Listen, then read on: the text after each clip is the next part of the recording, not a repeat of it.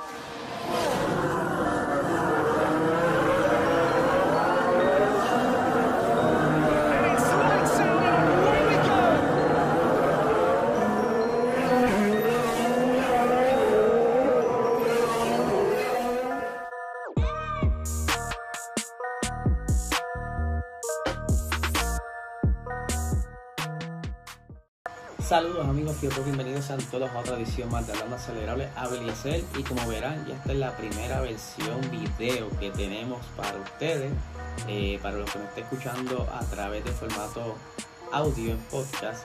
eh, estamos lanzando este episodio y vamos a intentar hacerlo de adelante en formato eh, video también para que tengan la alternativa de vernos a través de YouTube y disfrutar de los visuales eh, y las diferentes gráficas que le estaremos poniendo durante los próximos capítulos.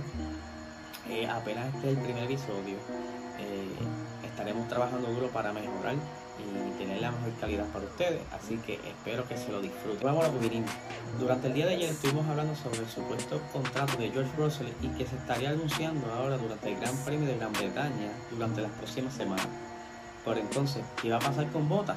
¿Qué va a pasar con George Russell? Si es cierto esto, pues Helmut Marko estuvo hablando en una entrevista para F1 Insider y dice lo siguiente sobre George Russell. Sería un paso lógico. No pueden dejarle en Williams mucho tiempo más. Si no, la promoción ya no, ya no tendría sentido. Aunque Hamilton no le haga feliz. Ya ven que Helmut Marko sabe que, que es lo mejor que pueden hacer para George Russell y que sabe que Luis Hamilton no va a estar muy contento sobre esto, pero es lo mejor que tienen que hacer sobre este muchachito porque de verdad que se merece el asiento de, de un buen monoplaza y salir de ese Williams que está dando tanto traspié durante todo este tiempo. Pero no fue lo, lo único que dijo eh, Helmut Marko sobre en sus expresiones. Dice lo siguiente sobre Valtteri Bota. Bota no tiene ni, ni, que llamarnos, no hay espacio. De hecho, solo puedo imaginarme que intercambie su asiento con Russell. William es la única opción viable para él. Dentro de los contratos que terminan este año, en la, en la temporada 2021, está el de Lewis Hamilton, el de el mismo, Valtteri Bota, el de George Russell, el de Esteban Ocon y el de eh, Checo Pérez. Así que él no tiene opción alguna.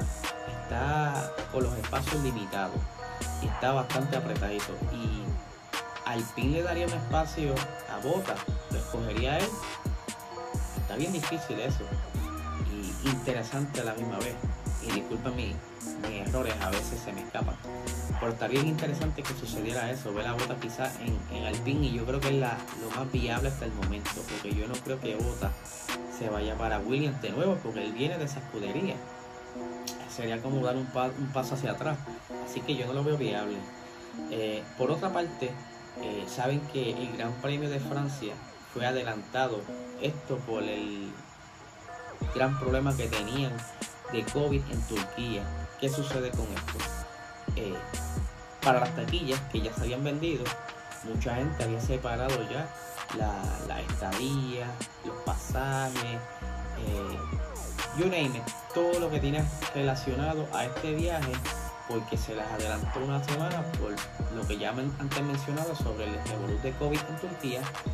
Y el jefe del Grand Prix de Francia, Eric Bollier, dice que perdieron sobre 15.000 espectadores para lo que será el Gran Premio de Francia este próximo fin de semana pero que no había ninguna otra alternativa que un riesgo que tenían que tomar ya que no, eh, no tenían espacio cómo acomodar los gran premios y tenían que tirar por contrato una carrera este fin de semana. Por eso es que adelantaron el Gran Premio de Francia y luego en Austria tendrán dos carreras para entonces llenar el hueco que dejó Francia.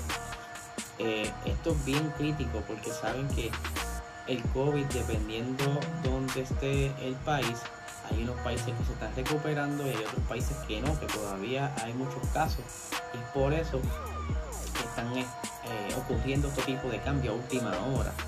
Eh, esperamos que con estas vacunas y todo, toda esta logística que hay ahora y las nuevas medidas, pues quizás dé una oportunidad a, a la Fórmula 1 de no tener tanto cambio durante este año aunque ya lo estamos viendo, pero quizás a la medida que vaya progresando eh, toda esa dosis que se están administrando, eh, los casos van bajando. Ya está pasando en Puerto Rico, por lo que se ve las estadísticas que están bajando.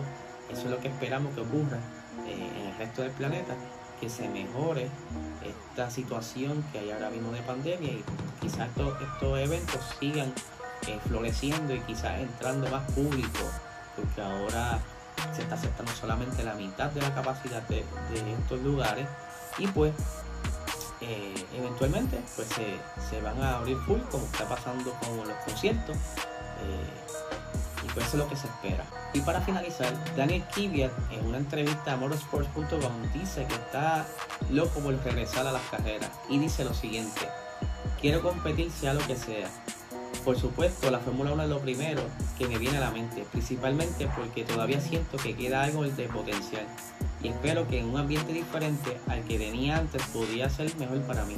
Simplemente me gustaría este tipo de oportunidad, pero no importa lo que, lo que te guste, a veces hay oportunidad, a veces no.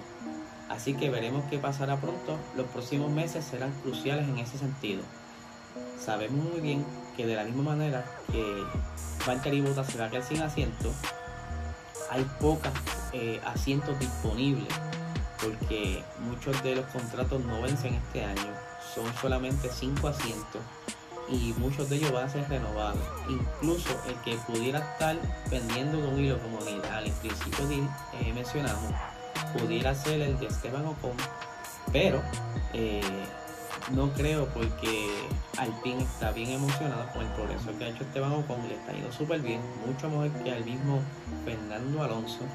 Eh, así que yo creo que Kvyat este año no va a poder entrar, maybe eh, para el año 2023, ya que hay muchos otros asientos que se liberan y quizá hayan renegociaciones, pero seamos francos, Kvyat corre muy bien, pero creo que hay muchos más en la parrilla que corren mejor y otros que están en la Fórmula que están en espera por entrar, que quizás eh, sea mucho más que Kvyat. Así que vamos a ver qué sucede. Eh, muchas gracias por ver esta edición visual, eh, el primer video para YouTube de Hablando Acelerado.